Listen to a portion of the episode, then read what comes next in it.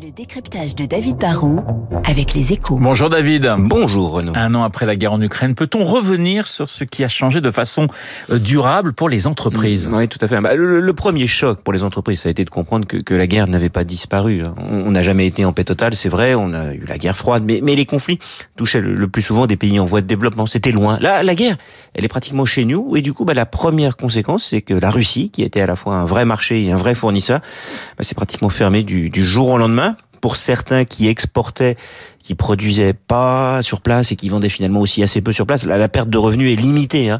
Mais pour Renault, qui a dû brader Avtovaz, le premier constructeur russe, pour la Société Générale, qui a dû revendre, pas au meilleur prix, une grande banque pour, pour Total, qui ne peut plus investir dans des projets prometteurs. La retraite de Russie a été beaucoup plus lourde et coûteuse. Et puis, il y a ceux comme Danone, Sanofi, Bonduel, qui, qui n'arrivent pas à partir complètement parce que ils ont des usines qu'ils produisent, parce qu'ils ont une forme de responsabilité ou parce qu'ils ont du mal à trouver des repreneurs pour leurs actifs. Et ceux bah, qui ont encore plus de mal à partir, c'est ceux qui ont beaucoup d'actifs et une activité là-bas. C'est le cas de Leroy Merlin ou de Yves Rocher, pour eux, ce conflit est un vrai drame aussi. Mais les conséquences sont euh, du coup relativement euh, limitées pour nos entreprises? Bah, si on regarde les conséquences directes, oui, parce que le marché russe était relativement petit. Mais après, il y a aussi l'effet indirect qu'il faut pas oublier. Hein. La guerre en Ukraine a provoqué ou contribué à la flambée des prix de l'énergie et de certaines matières premières. Hein. Le conflit a nourri l'inflation. Et aujourd'hui, vous le savez, on est dans une spirale, hein, dans la deuxième vague inflationniste qui touche de plus en plus de secteurs et puis qui n'a peut-être pas fini de, de, prendre de l'ampleur. Hein. David, sur, ce, sur le long terme, est-ce que ce conflit va laisser, qu'est-ce qu'il va laisser comme trace? Bah, Déjà, la guerre n'est pas terminée. On se dit qu'on a appris à encaisser le choc et à surmonter les, les, difficultés, que sur le terrain économique, 2023 ne pourra pas être pire que, que 2022.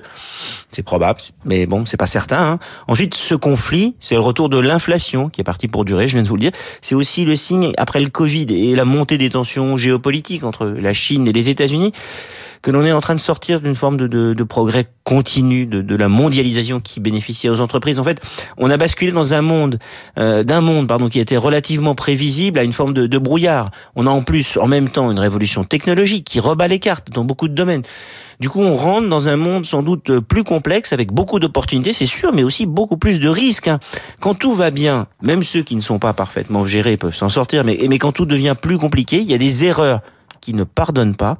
Cela veut dire qu'un des héritages de cette guerre qui n'est pas encore terminée, c'est aussi que diriger une entreprise devient ou va devenir de plus en plus dur. Le décryptage de David Barou sur l'antenne de Radio Classique. Je vous rappelle les invités de Guillaume Durand à 8h15, le général Vincent Desportes et puis Christian Macarion, notre spécialiste hein, sur notre antenne des questions euh, diplomatiques et militaires. Tout de suite.